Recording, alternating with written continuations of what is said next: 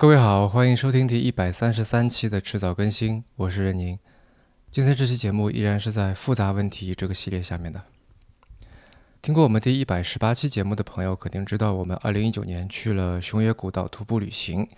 那本来是打算徒步完就回国的，但是呢，没想到遇上了十九号台风，然后呢就被困在了大阪。啊，有一天呢，出门的时候在大阪的地铁站里面，我看到有人在号召献血。那我就想说，是不是为了抗台救灾啊？就去了解一下。那个人举的牌子呢，上面写着说缺 A 型和 O 型。那我是 A 型血，本来想献的，但是，呃，他说外国旅行者是没有办法参与的。然后我就跟锵锵谈起了献血这个话题。献血这个词啊，日语读音叫做 Kankits，呃，它的汉字写法跟中文是一样的，那占据的这个 ASCII 码位也是一样的。嗯，由于我们基金下面的这个媒体实验室的工作关系，我早几年呢跟国内的这个地级市的中心血站打过交道，然后就其实帮他们想怎么样可以号召更多人来献血了。那么在这个工作当中呢，我曾经跟他们提出过献血的说法问题，什么意思呢？献血啊，这英文叫做 blood donation 啊，那直译过来是捐血。其实这个捐啊，更加符合公益慈善的一个思维模式。对吧？就是人家没有，我有，而且我有余裕，还有我愿意分享，不求代价。那么优势去支援劣势，对吧？那这个就是捐的意思。但是献，它是一个自下而上的一个行为。呃，我们说和氏献璧也好，呃，借花献佛也好，都有一种讨好的这么一种低姿态在里面。虽然说捐和献都要注意满足这个接受方的一个需求。但是这里面的动机显然是不一样的，对吧？否则政治家也没有必要去拼命强调说他收的是捐款而不是政治现金了。那所以，我给中心血站的建议是说，虽然我们没有办法去改变献血这个说法，但是在宣传工作当中呢，还是要突出捐这个概念，就弱化献的概念。而无论是捐还是献，其实都跟礼物有点像，跟送礼有点像。输出的这个人，这个。拿出去的这个人，他都是出于好意，对吧？而且接受方呢，都不必付出金钱上的代价，那否则你就是买卖行为了喽。但是它跟买卖行为也有相似点，也就是这里似乎存在着物权的转移，对吧？一个东西你给了我，那就是我的喽，我接下去要怎么处置，不干你的事。真的是这样吗？显然不是的。嗯，我们都知道啊，从春节以来，有不少跟捐献相关的疫情新闻出现。啊，比如武汉红十字会把几万个社会捐赠的口罩分配给了一家没有发热门诊的一个妇产科医院，然后呢，那些定点医院要领医疗物资却很困难，啊，或者说外省捐给武汉的这个蔬菜被低价卖掉了。那再比如武汉慈善总会收到了三十多亿的善款，有二十七亿多上缴给了武汉市财政，自己只留了三亿，那等等等等很多。有很多人说啊，武汉红十字会辜负了捐赠者的信任。那比如，虽然我们说起来叫做捐口罩给红十字会，那其实你是希望他们去帮你把口罩去捐给那些需要口罩的医务工作者，对吧？那严格说来，红十字会并不是捐赠物资的最终对象，而是一个在这个过程里面的中介。他们的中介工作当然因为种种原因没有做好啊，但是似乎让大家生气的不只是这一个理由。疫情当中，事情来的又多又急。会有各种各样的工作失误，其实我觉得大家还是能够理解的，对吧？举个例子，呃，在火神山医院建设过程的当中啊，有一天晚上，工人们就起了一些冲突。我相信大家在各种渠道也都看到过那个一大堆人在工地上面争执推搡的一个那个视频。后来呢，武汉市城乡建设局就发布了通报，说因为是协调上出了一些问题，导致工人们出了起了冲突了。那我们都知道，火神山医院的建设为求速度嘛，同时有很多的这个施工步骤在同步进行，现场有很多的施工方，协调的确是不太容易的一件事情。所以虽然是工作失误，但大家都能够理解。然而，有关捐赠物资的这些新闻，每每一出来，就会在社会上引发很大的讨论，讨论的激烈程度和参与的人数，可能是所有各种新闻里面最大的，而且讨论的面还很广。那关于红十字会这个问题，我们回头会另外再开一期节目啊。在这一期节目里面，我想说的是，在这个例子里面，给了我的就是我的，这样的完全的物权转移似乎并没有出现。大家对已经捐出去的物资和金钱该如何使用，都觉得自己还有权过问。那有人可能会觉得我在说废话啊，当然有权过问了。但这是一句下意识的简单化的陈述。如果我们多追问一层，这个有权过问的权是怎么来的呢？或者说是基于什么样的道理才成立呢？比如你在闲鱼上面把一本书卖给了别人，那他怎么处理这本书啊？他是拿来马上读得津津有味呢，还是是束之高阁呢？还是送给了别人，甚至说翻一翻觉得写的不好，然后直接扔进了垃圾堆？似乎你都管不着。那同样的，如果你买了一样东西，你怎么处理？你也会觉得卖家无权过问。但是如果你送了一件礼物，比方说一件一幅海报吧，一幅海报这样送给朋友，他并没有很好的用起来。而是随手往储藏室里一放啊，或者转送了，甚至卖掉了，相信你肯定会不太高兴。而如果他把这张海报这个装裱的很好，放在一个高级的镜框里面，挂在家里面很显眼的这个一个重要位置，你肯定会觉得开心，对吧？同样的，如果你收到一件不太喜欢或者不太需要的礼物，你想要卖掉换钱，你肯定也不太会在朋友圈里卖，因为送你礼物的人很有可能会看到。那我们就可以问了。都是一件东西的物权从 A 那里到了 B 的手上，为什么会有这样的差异呢？我们对红十字会的怒火从根本上是来自于何处呢？有一本书叫《礼物关系学与国家》，副标题叫做《中国人际关系与主体性建构》，作者呢是美籍华人杨美惠。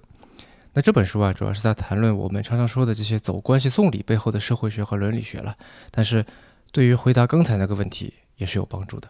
嗯，我们在中学政治课里面应该都学过，马克思在《资本论》里面说啊，商品具有两重性，也就是使用价值和交换价值。那举个例子来说啊，就现在大家就都觉得很难买的口罩，那无论有没有疫情，一个口罩对于一个人的效用都是一样的，对吧？而假设在完全自由的市场经济里面呢，在现在这个需求飞升而供给一时半会还跟不上的情况下面，口罩的售价就会上升。那所谓物以稀为贵嘛，这个很好理解。在这里，口罩的效用就是它的使用价值，而口罩的售价呢，也就是交换价值的货币体现。那既然是交换价值，它就有两个特点：第一，它是基于使用价值的啊，使用价值是交换价值的基础；第二，交换价值只有在交换或者流通的过程里面才能体现出来，否则我们就会说有价无市，对吧？而礼物呢，它也跟商品一样，它也有两重性。比如我们向武汉捐赠口罩。那除了使用价值之外，它还有一层象征价值。而就像商家销售商品是为了交换价值一样，我们送礼也是为了它的象征价值。礼物象征着什么呢？它象征了一种关系，一种由礼物作为桥梁，在赠送者和受礼者之间建立起来的精神纽带。而商品并没有这样的属性。礼物既然象征了一种关系，那它就是一个双向的，对吧？关系嘛，总要连接 A 和 B。那么赠送者送出礼物是希望受礼者做出某种回报，那这也是为什么别人把我们送的礼物给转手卖掉，我们会觉得不太高兴，因为这有点像是一种毁约或者一种背叛，一种单方面的把我们之间双方关系的象征物给消除掉，也就是有点像这个毁掉关系不准备回报的这么一种行为暗示。这也是为什么有很多人这个谈恋爱分手以后啊，就会去把这个前男友前女友送的礼物给给扔掉，对吧？而且有些人在也会去跟前任去把以前送的一些贵重的礼物给要回来，因为他没有得到他想要的回报。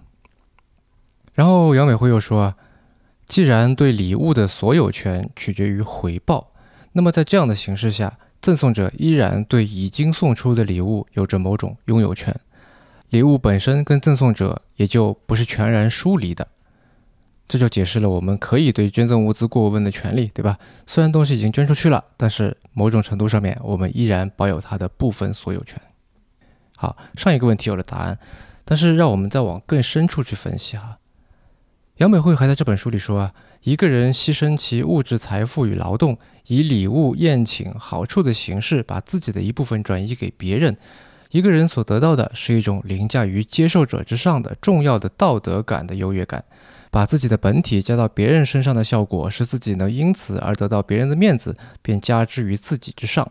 换句话说，赠予者比接受者更有道德优越感和象征性的优越，这样就能使后者屈从于自己的意志。这种微小的不平衡的创立，是礼物经济技能中决定性的一步。什么意思呢？什么叫把自己的一部分转移给别人呢？是这样的。就我们在送给别人礼物的时候啊，很多时候会说：“哎，这是我的一份心意，我这是我的一点心意。”那什么是心意呢？心意就是你自己的一部分。刚才说了一份礼物，除了自己的本身的使用价值之外，还有一个属性叫象征价值，对吧？那么象征价值是由什么决定的呢？一方面，它是基于使用价值的。啊，使用价值是象征价值的基础之一，这点跟交换价值和使用价值的这个关系有点像。那所以，我们礼盒装的这个商品一般都会比较精美、比较豪华，对吧？因为这样显得使用价值高。但是，这也不是象征价值的全部。礼物的象征价值只有在交换或者流通的过程里面才能够体现出来。啊，这个也跟交交换价值有点像，因为它象征的是双方的关系。那既然牵扯到双方，就会有双方资源不对等的情况存在，对吧？比方说，呃，一个刚入社会的一个应届毕业生，他花一个月工资咬紧牙关买的一个礼物，可能在一些高收入人群，比方说马云吧，在马云眼里根本就是一个非常普通、随便会买的一个东西，对吧？呃，或者说小孩子在父母生日的时候送自己做的贺卡。也许在爸妈眼里面，就比什么样的奢侈品都要珍贵。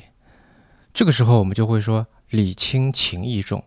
你愿意花占据你时间、金钱、能力一大部分，也就是构成作为社会人的你，那或者说我们用哲学术语来讲，你的个人本体的一大块，在这个礼物上面，这些因素本身，这个行为本身就构成了象征价值在使用价值之外的部分。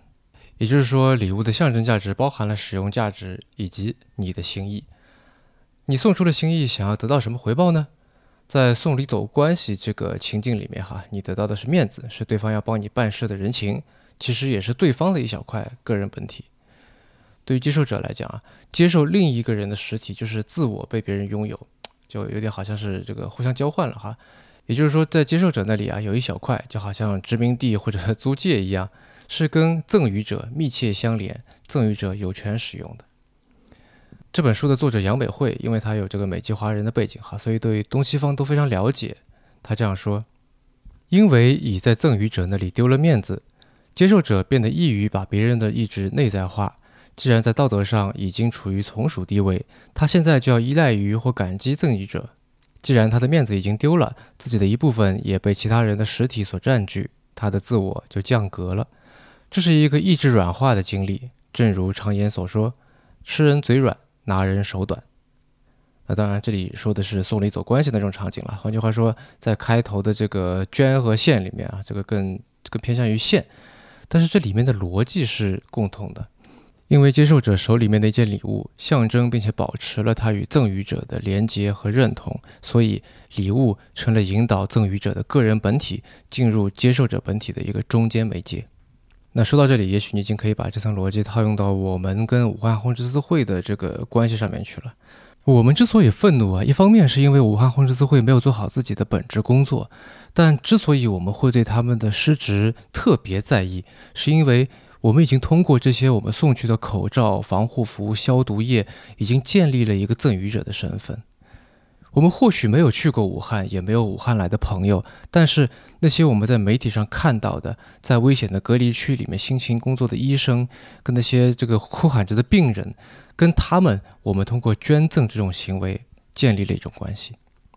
呃，口罩、防护服、消毒液，也许他们作为商品的货币价格来说，都不算是特别高，而且我们国家现在又在严格管控这些商品的价格嘛，对吧？但是这里面有许多的心意。那比如说，现在疫情爆发，这个物资哪里都短缺的这个时候，有很多人他没有选择把手头的这些东西卖掉，小赚一笔，而是把它选择了捐赠给了疫区。这些受责任感、受同理心驱使的捐赠物，它象征了一条从捐赠者延伸到他想象的那些接受者的纽带。他的一小部分个人实体融合进了疫区，融合进了武汉，融合进了现在武汉封城以后被隔离的那几百万人里面。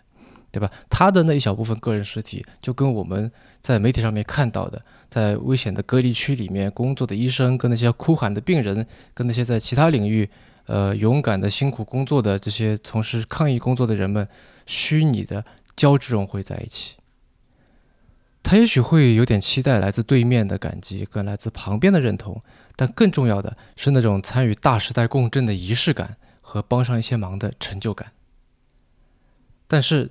啊，武汉红十字会虽然现在听说是好了一点了，但是在之前那么严重的失职作为，实际上不仅仅是工作没有做好、没有做到位，他还斩断了这条纽带，让这段关系破灭了，从而使得那么多的捐赠者跟因为目睹或者说得知捐赠而或多或少觉得参与其中的这些人们，他们之前的心意变得无可回报。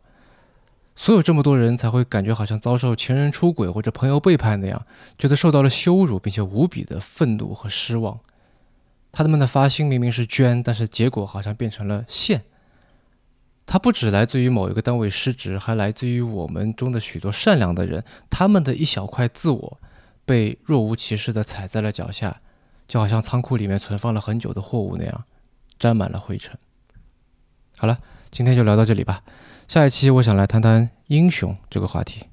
您刚刚收听的是迟早更新的第一百三十三期，这是一档探讨科技、商业、设计和生活之间混沌关系的播客节目，也是风险基金 Once Ventures 关于热情、趣味和好奇心的音频记录。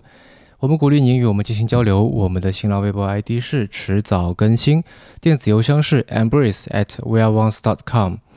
如果你想要访问迟早更新的网站，可以在浏览器地址栏输入邮箱的后缀。啊，就是 weareones.com，在网页导航栏中就可以找到迟早更新的网站链接。我们为每一期节目都准备了延伸阅读，希望您善加利用。您可以在各大音频平台和泛用型播客客户端搜索“迟早更新”进行订阅收听。而且我们现在有了微信小程序，只要在微信里面搜索“迟早更新播客”这六个字，就可以找到了。呃，如果您喜欢这档节目，也欢迎您收听我跟 Real 搭档的播客《提前怀旧》。我们希望通过迟早更新，能让熟悉的事物变得新鲜，让新鲜的事物变得熟悉。下期再见。